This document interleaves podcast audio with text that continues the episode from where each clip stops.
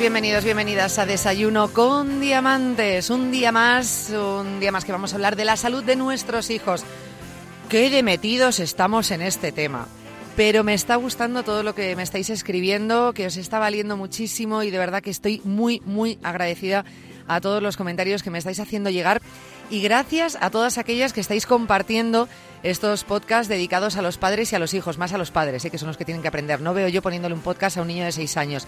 Aunque dice que a veces hay que ponerles música a los niños, entonces estaría muy bien esto de perpetuar la radio eh, poniéndole programas de radio y que mejor que hacerlo con un podcast. Yo lo haría, ¿eh? Yo innovaría de esta manera. No sé vosotros si lo haríais o no lo haríais. Bueno, dejadme que salude primero a mi querida compañera Carmen Casero, que está en Valladolid ya con sus cascos puestos, su cabeza entre paréntesis, que así es como anda nuestra vida cuando hacemos programas de radio.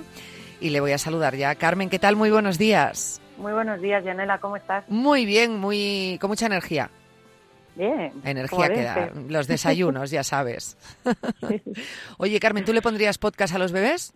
Sí, sin duda alguna. ¿Pero porque haces podcast o porque crees que debería escuchar radio y familiarizarse con el medio? A mí me encantaría que se familiarizaran con el medio y les gustara la radio. Esa es mi percepción. Pero es verdad que hay gente que, que, que no. Yo, por ejemplo, cuando estoy en casa trabajando siempre tengo la radio o algo de fondo porque necesito como ruido. Sentir esa compañía que da la radio. Sí, sí, la verdad es que sí. Hay gente que no lo necesita o gente que no puede hacerlo, pero yo desde pequeña hasta estudiaba con la radio puesta. ¡Ay, qué bonito! Qué bonito. Ay, me encanta la radio. Es un medio que no debería terminar nunca. Y ojo, yo creo que es uno de los medios que más va a durar en el tiempo, ¿eh? Quitando la televisión, que no vamos a quitarnos la televisión seguro, 100%. Pero bueno, en esta época y en esta década que se está diciendo que si los periódicos eh, están ahí en la cuerda floja, que si se va a terminar de dejar de consumir eh, la información en papel, esperemos que no sea así, pero bueno, que la radio y los podcasts eh, duren muchos, muchos años. Bueno, por, por, lo pronto nosotros vamos a seguir aquí, ¿verdad, Carmen? Y nadie nos sí. va a mover. Exacto, de momento estamos aquí y eso es lo importante. Eso es lo importante. ¿Y con quién vamos a estar hoy? ¿Con quién vamos a desayunar hoy? Bueno, pues ya la conocéis porque en los últimos meses, o en el último mes, ha estado bastantes veces con nosotros y me parece que va a estar mucho tiempo más. Es Carmen Romero, ella es psicóloga infantil, experta en estimulación temprana y nos está ayudando, la verdad, que muchísimo a entender cómo tenemos que relacionarnos con, con nuestros bebés en esos eh, primeros meses de vida, ¿no?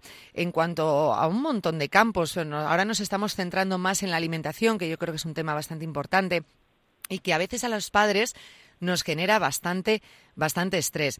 Aparte, bueno, de, su trabajo, ya os lo he dicho siempre, de ser psicóloga infantil, eh, habla desde la experiencia, ¿no? Porque estuvo con sus hijos, bueno, pues eh, aplicando un poco todas estas herramientas desde casa, eh, educándolos y estimulándolos ella. Entonces, eh, creo que lo que es mm, eh, estímulo-respuesta lo tiene mucho más cercano, ¿no? Que a lo mejor centrándose exclusivamente en los libros y en la teoría. Y a mí esa parte, pues me gusta bastante, ¿no?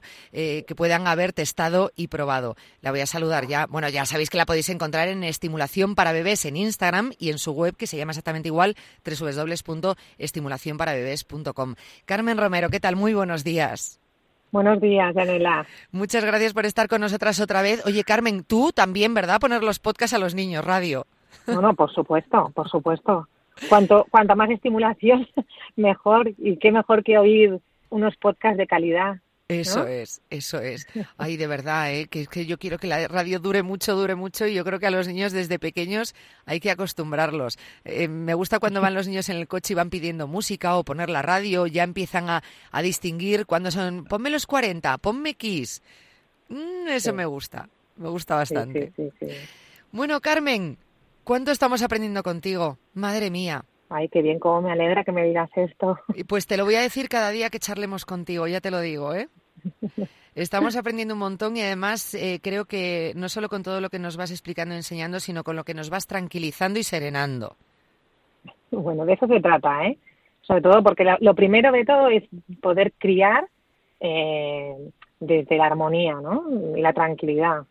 Eso porque es. ya, ya bastante tiene el, el ser padres y compaginar eh, las, la- la- las mil cosas que tenemos en marcha como para encima pasarlo mal y sufrir y estresarse, ¿no? Eso es, efectivamente. Tú lo has dicho, ¿no? El primer paso que no tenemos que perder la perspectiva es criar a nuestros hijos y no sacar el libro y decir, es que me han dicho que tengo que hacer esto y tengo que hacerlo a pies juntillas. Y como mi hijo en esta fase no responda, eh, me van a entrar los miedos, las ansiedades y al final, bueno, pues vamos a retrasar un poquito más ese desarrollo de los niños. Eh, empezamos hablando de los primeros meses ¿no? de la alimentación el otro día eh, con, la, con la lactancia materna y dijimos que eh, íbamos a iniciar hoy nuestra siguiente etapa, ¿no? que es la alimentación complementaria, cuando ya empiezan bueno, pues con, con, esas primeras comidas, con los potitos. bueno, mm, cuando empezamos realmente a preocuparnos y a entrarnos los, medios, los miedos, sobre todo cuando somos madres primerizas, con los ahogos, ¿verdad? Ay, Dios mío, que hasta ahora la leche la llevaba bien. Ay, Dios mío, que se me va a ahogar. Sí. Eso lo habrás escuchado a veces en consulta, ¿no? Sí, muchísimo. Hay, hay como un sufrimiento eh, en relación a la alimentación eh, muy grande. Y, y, además ahora, hoy en día, eh, bueno, primero la lactancia materna, como hablamos el otro día, pues se lleva hasta edades avanzadas y eso también pues te hace no estar como muy conectado con el tema de alimentación de tu bebé y, y luego como la, siguiente etapa eh, que hasta ahora era más o menos fácil porque no te planteabas otra cosa que no fuesen papillas. Todo triturado papillas fácil no unos les costaba más otros menos pero era un camino muy sencillo. Pero ahora hay una bueno pues una nueva tendencia que es el baby led winning que es esta alimentación que consiste en dar trocitos a partir de, los seis meses, ¿no? Trocitos pequeños para que vayan probando y, evitar lo que es el triturado, ¿no? Madre mía, que hay... Y se lo saltan directamente, o sea, te saltas todas las hace papillas. Sí, bueno, eh, más que saltarse, lo que lo que se piensa es que, bueno, pues eh, posiblemente en la época de, bueno, de nuestros antepasados, pues no, no, no se podían hacer papillas, ¿no? Entonces el niño cuando empezaba a comer ya empezaba a comer a trocitos. Claro. Y, y es verdad que a nivel eh, de, beneficios y de estimulación, pues tiene muchísimos beneficios, ¿no? Porque, bueno, porque el bebé experimenta mucho más los sabores, las texturas, eh, se trabaja mucho todo el tema de la habilidad manual, bueno, tiene muchos beneficios que sí, que iremos, iremos comentando. Y efectivamente iremos hablando de todo ello. Ya os aviso que este tema da para mucho, con lo cual iremos hablando en los eh, siguientes episodios con Carmen sobre este tema, pero vamos a empezar por el principio, ¿no? Que es cuando llegan aproximadamente, eh, Carmen, esos seis meses que es cuando el niño, ya un tiempo antes quizá, cuando ve a un adulto comer y llevarse comida a la boca, ya empieza a mostrar interés, se le queda mirando como si fuese un alien diciendo, ¿qué te estás metiendo en la boca?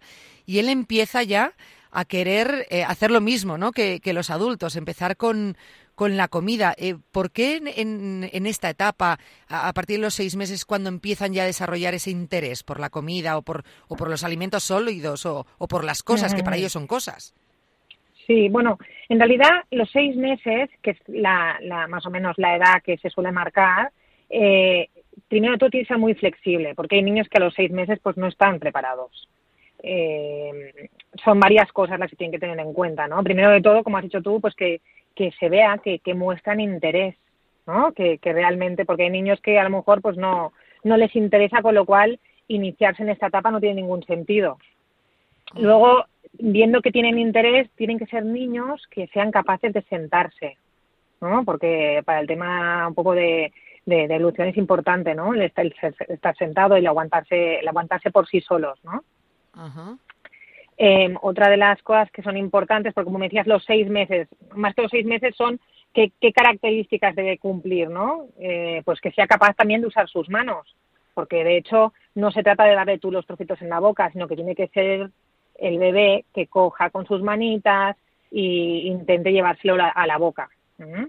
Y luego, lo que también es muy importante, que esta es una parte que, que muchas familias no tienen en cuenta, es que eh, deben haber superado el reflejo de extrusión, que es este reflejo que tienen los bebés cuando tú les das la comida de sacarla para afuera. O sea, no sé si, si ah, recordáis cuando le das con esto en las papillas se ve muy bien, ¿no? Porque le, das cualquier cosa y entonces lo, tiran para afuera. Sí, como con la lengua lo van soltando y sí, lo van soltando. Entonces, claro, si, si ese reflejo todavía existe, es muy difícil poderle darle los trocitos. Vale, vale, vale. Esto es importante. O sea que mm, realmente, eh, en principio, a partir de los seis meses es cuando empiezan a desarrollar esta especie de interés y cuando veamos ese interés es cuando tenemos que empezar a, mm, proporcionarle esa alimentación o ese alimento, pero que pueden ser con siete meses o con ocho meses, que no nos agobiemos. Sí, sí, sí, no, no, por supuesto. Yo creo que es muy importante.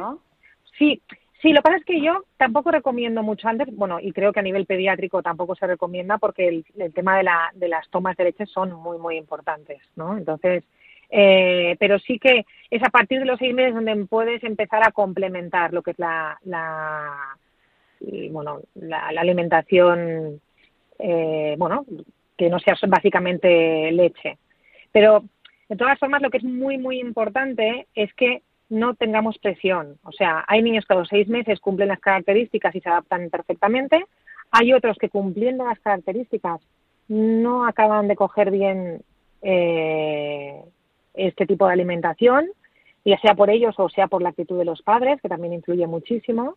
Y hay otros que no están preparados y que hay que esperar y, no pasa nada, ¿no? O sea, porque estamos hablando de un mes, de dos meses, bueno, pues, pues todo llegará. Vale, yo creo que a lo mejor, bueno, no sé si Carmen lo preguntaba por eso, pero eh, si ahora todos miramos un poco nuestra situación en casa, los niños es verdad que siempre empiezan con el trozo de pan, ¿no? Queriendo coger el trozo de pan, un trozo de pan grande y como chuparlo, tocarlo, golpearlo como si mm. fuese un juguete. Sí. No sé si eso es bueno. Bueno, yo la verdad es que no te puedo entrar mucho. Yo lo que te puedo, lo que son el tipo de alimentación, eso va más pautado por, un nutricionista, desde luego. Un nutricionista, ¿no? O sea, y además luego también cada familia elige, ¿no? Porque hay muchas familias que todo el tema del gluten, eh, y entonces el, lo del pan era lo que antiguamente era lo primero que se les daba, porque era duro, porque lo chupaban, y al chuparlo quedaba blandito y era fácil de, de bueno, pues, pues de digerir, ¿no? Ajá. Eh, ahora todo esto ha cambiado, o sea, hay unas pautas distintas y se van, se van introduciendo unos alimentos que las personas, las nutricionistas y personas especializadas en el baby led winning van marcando que desde luego pues, seguramente el pan, como tú dices, sería antiguamente, ahora probablemente no lo digan, eh, que, debemos empezar con el pan, pero sí a lo mejor con el pan es cuando ellos empiezan a demostrar, me refería más que en sí como el alimento, tal cual que sea el pan, como el instrumento, ¿no? Que, que lo vean como un juguete y entonces si vemos que ya mm, demuestran que quieren coger el pan, que quieren empezar a chuparlo, a lo mejor es que ya nos están dando pistas que quieren empezar con los alimentos. Bueno, piensa que son edades que además eh, muchas de las cosas que tienen en su entorno, eh, la manera de, de, explorarlas es cogerlas y lo primero que hacen es metérselo en la boca, ¿no? Entonces, es verdad que a lo mejor cogen pues un juguete, se meten en la boca y pues no tiene ninguna gracia, ¿no? Pero si te metes algo en la boca que además tiene un sabor y un olor y una textura agradable, eso también lo que hace es potenciar ¿no? esa motivación a querer iniciarse en este tipo de alimentación. Fíjate que antes estabas hablando y ahora lo has vuelto a hacer de, los sabores, las texturas, ¿no? Eh, todos esos sentidos que se van desarrollando en el niño. Eh, y no sé si es así, porque el gusto es uno de ellos, por ejemplo, uno de los primeros, ¿no? Pero, pero el olor, el olor me sorprende porque no me imagino ahora o no tengo recuerdo de un bebé oliendo las cosas, sí toqueteando o queriendo meterlas en la boca. Bueno, pero ¿sabes qué pasa? Que el olor, es verdad que a lo mejor ellos no hacen a priori eh, ese movimiento para oler, ¿no? O sea, no es que tengan una intención, pero es verdad que todos los alimentos desprenden, ¿no? O la mayoría de ellos desprenden un, un, olor. Y al acercarse a la boca, inevitablemente les llega. Y el olor es uno de los sentidos también muy importantes, que se trabaja muy poquito, porque además eh, vivimos en una sociedad donde está todo tan, tan, tan limpio y que todo tiene el mismo olor, ¿no? De antiséptico. sí, es verdad. ¿No? Es verdad, ¿no? Eh, o sea, yo estoy encantada de vivir en esta época, pero mm, a veces cuando me pongo a ver películas de la Edad Media pienso, madre mía, la cantidad de olores que debían haber en aquella época, ¿no? Eso, eso nosotros no lo tenemos. Entonces, bueno, pues eh, es verdad que eh, piensa que todo el tema de los olores está muy relacionado con temas emocionales, ¿no? No sé, te fijas que a veces entras, no sé, en una panadería y hueles un, un, un olor de, de alguna esencia o de algún bizcocho que te, que, te transporta directamente a tu infancia. O el olor de un perfume de alguien que a lo mejor ya no está contigo o de no entonces es una es una vía también muy importante a trabajar porque además potencia muchísimo el tema del gusto. Y luego, bueno, nunca se sabe, a lo mejor un niño que ha trabajado mucho, ha desarrollado mucho el olor, pues también se le abren como adulto muchas puertas, ¿no? A nivel, pues más de hobbies, intereses y profesiones, ¿no? Es verdad. Lo que pasa es que mm, muchas veces a mí me parece que les ponemos como demasiada colonia a los niños, ¿no? A mí me da como miedo, porque hay colonias como súper intensas, que parece como que les va a anular esa, esa, esa característica, ¿no? Que van a perder mm, poder oler el mundo o a su madre incluso que también claro es, claro es lo que te es lo que te decía tanto las colonias como los detergentes como todos los productos que utilizamos para limpiar tienen un olor propio o sea hay pocos que sean neutros entonces, claro, ya el ambiente de, del bebé, bueno, y del adulto, es que ya está muy, como muy viciado por este tipo de olores. Entonces, yo creo que a, a, través de la alimentación eh, podemos aprovechar para ir a, bueno, a los olores más más básicos, ¿no? De, esencias básicas, ¿no? Pues como puede ser la fruta, el pescado, eh, la verdura, hay una serie de, de, olores que son intensos y son maravillosos, ¿no? Cierto, y que luego los puedan ver como más, mm, familiarizarse más con ello, ¿no? Sí, es una manera de conocer mejor el producto, ¿no? Eso o sea, al final, al final, si yo me voy a tomar una mandarina, eh, si la cojo con mis manos, voy a saber qué textura tiene, eh, voy a, puedo ver exactamente el color, que si está a través, o sea, si me la voy a comer con, con papilla mezclada con otras cosas, no veo ese color, eh, el olor, el gusto, o sea, son muchas vías eh, de estimulación que están trabajando al mismo tiempo, ¿no? Para conocer mejor eh, esa pequeña parcela de, ¿no? del ambiente, del entorno que tiene cercano. Y de alguna manera como que facilita que no haya dificultades a la hora de alimentarse, ¿no? Porque yo he visto cantidad de madres que sufren muchísimo porque mi hijo no come, mi hijo no come, mi hijo escupe, mi hijo no come, ¿no? Sí, bueno, esto me parece que lo, hablábamos también en, en, algún programa anterior. Eh, piensa que todo el tema relacionado con la alimentación, eh, sin querer, los padres lo vivimos con, con cierta ansiedad, porque es verdad que si tu hijo no come, lo primero que piensas es que se va a morir. Sí, es como va a ir perdiendo peso, eh, va a ir perdiendo em, nutrientes, proteínas y, va a y no va a crecer y se va a morir. Bueno, hay niños que son delgaditos de constitución que comen menos de lo que nosotros esperamos, y, pero van creciendo. Porque además lo curioso es que cuando son pequeñitos queremos que sean gordos y cuando son mayorcitos ya no queremos que sean gordos, ¿no? Entonces eh, hay que tener una línea, un poco de coherencia, ¿no? Y de sentido común. Eh, es importante que el niño vaya alimentado, totalmente de acuerdo es importante que vaya creciendo y que no vaya perdiendo peso, pero de una manera un poco controlada, ¿no? Eh, ¿Qué quiere decir que mi hijo no come? Quizás es que no come lo que yo querría que comiese, ¿no? Claro. Sí, sí, yo pienso que muchas veces los, los sobrealimentamos. No sé si lo comentábamos en el anterior programa, pero cuando a mí me dicen que en la papilla de su hijo han puesto un plátano entero, una manzana entera, una pera y un no sé qué, digo, pero, pero si no me tomo eso ni yo en un día entero.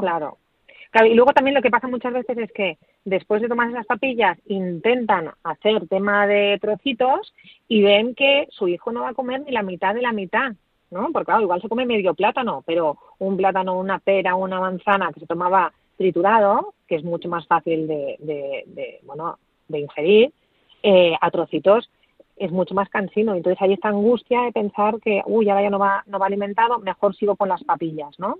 Claro. O sea, la verdad es que un bebé tenemos que tener en cuenta el estómago que tiene.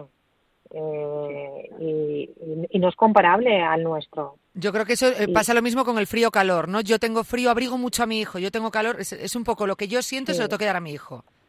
Sí, sí, sí, totalmente. Y hay que ser muy respetuoso eh, en eso, ¿no? Hay que ponerse, o sea, empatizar mucho con el niño, ¿no? O sea, hay niños que, que al mínimo movimiento están sudando y aún así los abrigamos porque, claro, como suda tanto y al salir fuera prefiero que si suda que esté abrigado para que el sudor no... Bueno, nos hacemos a veces un lío y es, bueno, pues si suda quiere decir que mi hijo tiene, ¿no? Otros parámetros de temperatura distintos a los míos. Entonces, eh, bueno, pues hay que ir controlando y respetando también, ¿no? Su, su constitución, su forma de ser. Desde luego nos hacemos unas reglas de tres que madre mía, decimos, eh, suda, el, es líquido el sudor, se convierte en frío, se va a congelar y dices, mira, no, las cosas no funcionan así. Sí, sí, entonces lo voy a abrigar más. Perdón. Porque como sé que se, que se que va a sudar y que se va a enfriar, ¿no? Es cierto y que se va a coger unos catarros porque es normal, porque esto, porque es totalmente cierto.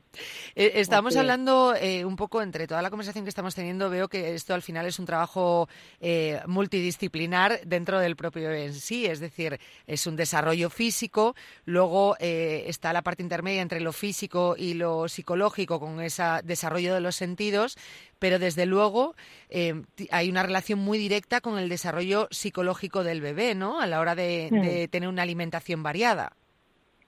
Sí, yo, yo es por las cosas que, que, que lucho más, ¿no? O sea, es verdad que conseguir que un niño vaya bien alimentado es algo muy importante, pero además la manera que tiene de relacionarse con la comida también lo va a definir mucho como persona, ¿no?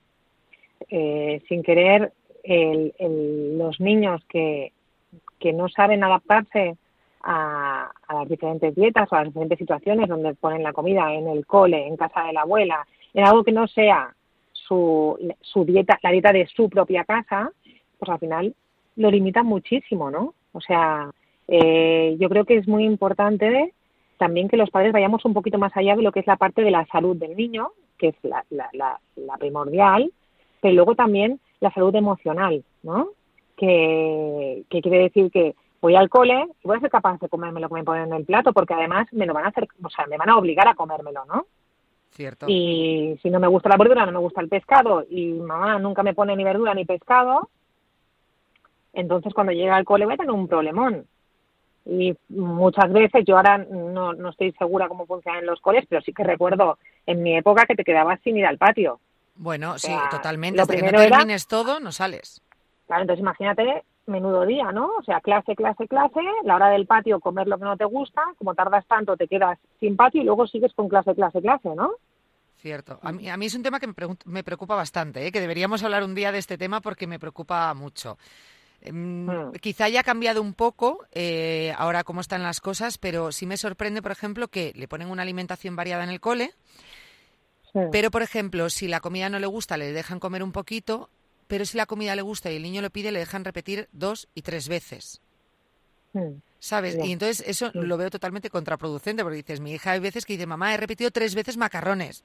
Y digo, madre del amor hermoso, o sea, no te vuelvo a dar de comer en tres días. Sí, sí, sí, sí.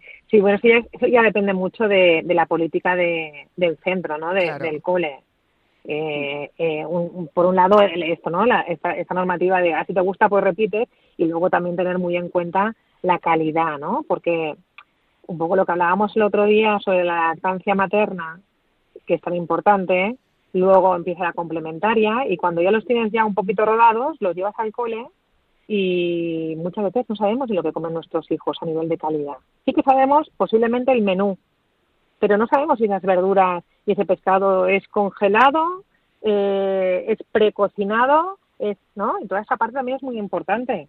Está guisado, está cocido, está rebozado, es decir, mil formas de cocinarlo. Y, ahí es donde perdemos. También es verdad que en los centros educativos ahora mismo están poniendo como mucho hincapié en hacer menús saludables, ¿no? Y, llevar una alimentación saludable gracias a dietistas y nutricionistas, intentando que, que esta fase que los padres tanto trabajan en casa o que deberían trabajar en casa, pues tenga una continuidad ¿no? en los centros escolares. Sí, sí, sí, yo creo que eso es, eso es muy importante. Y sobre todo porque hay muchos padres que confían que, que en el centro ya les darán de comer bien. ¿no? Entonces por la noche yo solamente le doy o un vive o unos cereales con leche o un poquito de pan con no sé qué, ¿no? Y muchas veces las cenas son, son flojas, ¿no? Pensando y confiando en que la, la bueno, al mediodía ya, ya han hecho una buena toma de lo que sea, ¿no? Y... y luego hay muchos niños que comen bien fuera de casa, pero que en casa comen fatal. Bueno, sí, eso, eso suele pasar.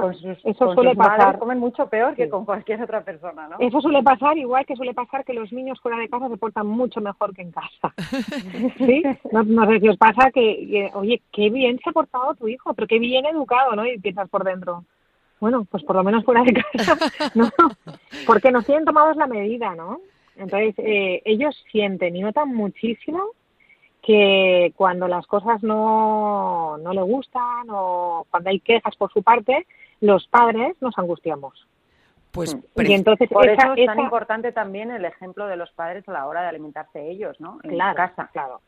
¿No? Y luego tomar tomar decisiones. O sea, si yo he decidido eh, darle una buena alimentación a mi hijo, porque realmente me doy cuenta de, la importancia de los primeros años, de la importancia de la buena alimentación, de la importancia del desarrollo pues en, en todas las áreas, cómo afecta esta alimentación.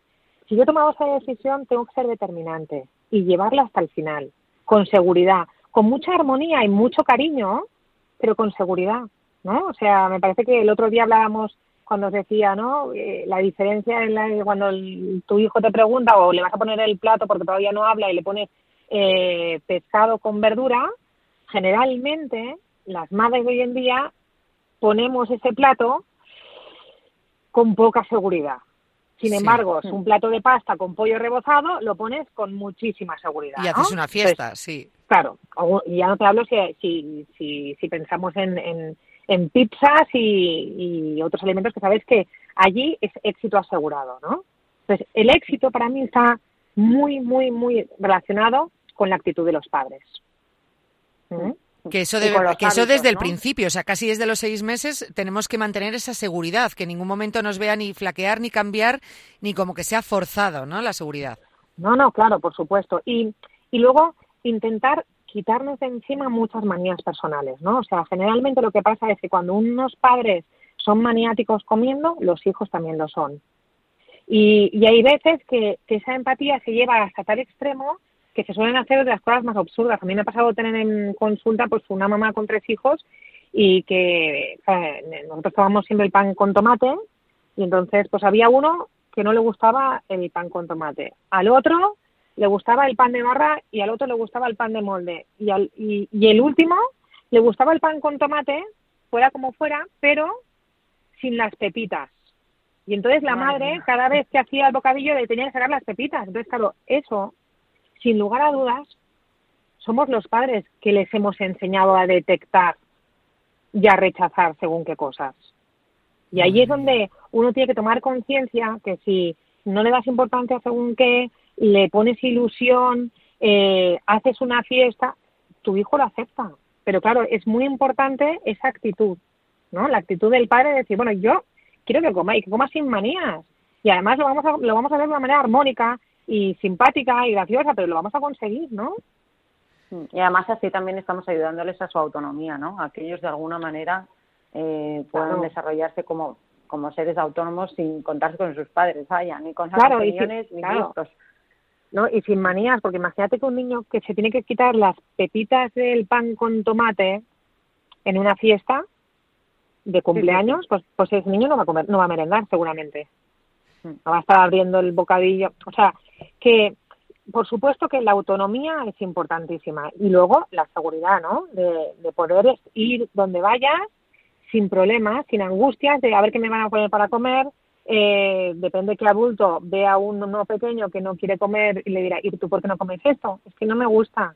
Vaya, ¿no? Y comentarios a veces desagradables por parte de otros adultos, porque también es así, ¿no? Eh, pasar vergüenzas, o sea, hay una serie de cosas que van más allá de lo que es la salud física, que es la parte más psicológica, emocional, de relacionarse, y yo creo que es muy importante, ¿no? A mí me em. pasaba cuando era pequeña y recuerdo perfectamente que no era un tema de sabores, siempre comía de todo, era un tema de texturas. La textura, de la textura hace mucho, lo blanco del ¿eh? huevo frito, la textura del espárrago, recuerdo perfectamente, ahora me lo como y me encanta, ¿eh? pero recuerdo perfectamente que era incapaz de tragarlo. Claro, pero fíjate, generalmente eso ocurre, o sea, eres incapaz de, porque generalmente lo que, lo que ocurría antiguamente es que no te gusta la clara del huevo, ya, pero te lo tienes que comer. Y entonces les hacían comerse toda la clara del huevo. Entonces le coges un rechazo todavía mayor. Entonces yo lo que recomiendo es que pasito a pasito, ¿eh? quiere decir que no me gusta la clara del huevo, vale, cariño, pues no te la comas, pero un trocito pequeño hay que intentarlo. Y entonces cada día, unos días consecutivos o una vez a la semana, ir poniendo esa textura hasta que uno se acostumbra, porque de hecho luego ocurre que crecen, se hacen mayores y te acostumbras. Sí.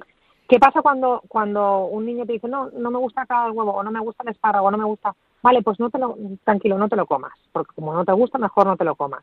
Entonces, el problema es que cada vez hay más cosas que no me gustan. Y entonces va reduciendo muchísimo el tipo de menú de ese niño. Entonces, por eso es importante, pero está bien, pero uno pequeñito tienes que tomarlo. Y posiblemente esa textura no sea su preferida, pero se acabará acostumbrando hasta el punto que si se lo encuentra por allí, pues se lo comerá por educación, ¿no? Y me lo han puesto, me lo como, no lo voy a tirar. Pero si eso te ocurre con muchas cosas, al final dejas de comer. Totalmente. Totalmente. ¿Tiene, ¿Tiene que ver la alimentación de los niños con esos adultos que no, a mí no me gusta no sé qué, no sé qué, no sé qué, no puedo comer no sé cuál? Ahí quería yo llegar. Ahora os cuento una cosa. Hay mucha gente que tiene, a mí me sorprende, porque en mi casa mmm, somos un montón de hermanos y ninguno tenemos una especial manía a nada, ¿no? Pero vas por ahí y te encuentras gente que, no, no, no, es que eh, siento un rechazo absoluto a esto, a esto y a esto. No es que yo este tipo de comida no la como. O sea, sin lugar a dudas, eh, lo que has dicho creo que es la clave. Que claro, cuando sois muchos hermanos, tu madre no podía estar haciendo un, un plato para cada uno. Entonces, hay esto para comer, tú verás, ¿no? Entonces, como tienes hambre, al final te la acabas comiendo y te acaba gustando con el tiempo, ¿no? Unas cosas más, otras cosas menos. Luego están las familias con, hijos únicos o con, con, dos o tres hermanos que, pues que puede pasar que hay algún alimento que realmente es que no puedo con él. Yo lo que recomiendo es que si desde pequeño se trabaja, eh, esto se evita. O sea, te puede pasar que la primera vez que te, que te, que te ponen, no sé, un trozo de brócoli o un trozo de según qué tipo de, de carne, de pescado, de fruta, que no te guste. Eso es normal, eso puede pasar. Pero hay que trabajarlo, ¿no? Un trocito, poco a poco, ¿sí? Uf, mira, Carmen, te voy a decir una cosa. Con mucha paciencia, ¿eh? ¿eh? Creo que me estoy empezando a tomar esta, estas conversaciones eh, como una confesión, es decir, que te, que te va hablando, cuando vas a confesarte y te va hablando el cuello y tú estás diciendo, madre mía, qué razón, ay, madre mía, ¿por qué habré hecho eso? Y justo es eh, eh, con lo que estamos terminando y acabas de decir ahora, y os voy a contar un caso y me confieso, Carmen, he hecho todo lo contrario a lo que tú has dicho ahora mismo. Yo, por ejemplo, odio el queso, pero mm, no puedo soportarlo. Lo paso muy mal. Y yo sé que a mi hija le encanta el queso, pero nunca lo ha comido no lo come, no puede con el queso. Y aparte ella se adelanta y dice, no, no, no me gusta el queso, no, no, no, por favor, el queso no. Y de pequeña, cuando era bebé, alguna vez había comido cabrales. Tú fíjate, ¿eh? y a medida de verme a mí decir, ay, pobre, pobre, no le des queso, ay, pobre, no le des queso, ha desarrollado un odio al queso y yo sé que le gusta. Sí. Mm. Bueno, pero mira, eh, eso tiene una solución, pero rápida, ¿eh? ¿Cuál? Que vayas poniendo, pues que vayas poniendo trocitos pequeños en casa y si ella quiere que, vaya, que los, los, vaya probando.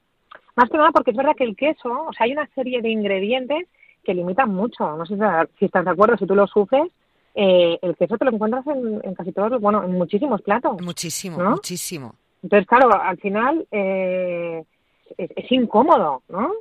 Es incómodo, no, esto no me gusta, o me lo aparto, o me lo tengo que comer a la fuerza para no quedar mal. O... Entonces, yo creo que lo mejor es, es pasar a través, ¿no? De, de todos los ingredientes de una manera armoniosa. O sea, no hace falta ser un apasionado del queso, pero poderlo soportar yo te lo recomiendo. Eh, a mí me pasaba con uno de mis hijos con el tema del tomate, que no le, no le gustaba cuando era pequeño el tomate. Le horrorizaba. Y entonces, claro, yo le decía, mira, la dieta mediterránea está, bueno, plagada de tomate. Y vives en, en Barcelona, o sea, tú mismo, si no te esfuerzas un poco, vas a estar amargado todo el resto de tus días, porque el tomate lo vas a encontrar en el pan, te vas a encontrar en las ensaladas, te vas a encontrar en las salsas, en los sofritos, en todas partes. Entonces, bueno, pues fuimos haciendo eso poco a poco, de una manera muy respetuosa, ¿no? Cariño, tómate un trocito, solamente uno. Y se lo tomaba ahí con el esfuerzo, pero luego, ¿no sabes qué satisfacción para él darse cuenta que era capaz de poder tomar una ensalada que llevaba tomate? Es que si no, al final llega un momento que se crea allí unas sinergias que no quieres ni siquiera tocar ese plato porque lleva un trozo de tomate, porque yo esto en contra lo he visto muchas veces, ¿no? Que es, no, es que como lleva, ya no lo quiere ni tocar. Pues claro, lo que no podemos ser es súper permisivos en esta área, ¿no? Hay que intentar convencerlos, llevarlos al, al, al terreno, ¿no? De lo que les va a llevar, de lo que les va a dejar llevar una vida mucho más tranquila, ¿no?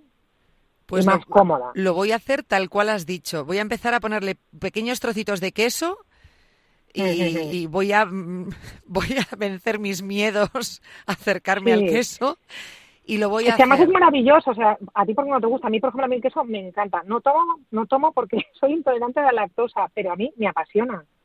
Y, y yo creo que, que, que bueno, pues que, que si te gusta comer y te gusta la gastronomía, hay que hay que estar abierto, ¿no? A, a muchos, al máximo de, de, ingredientes posibles para que no te limiten, ¿no?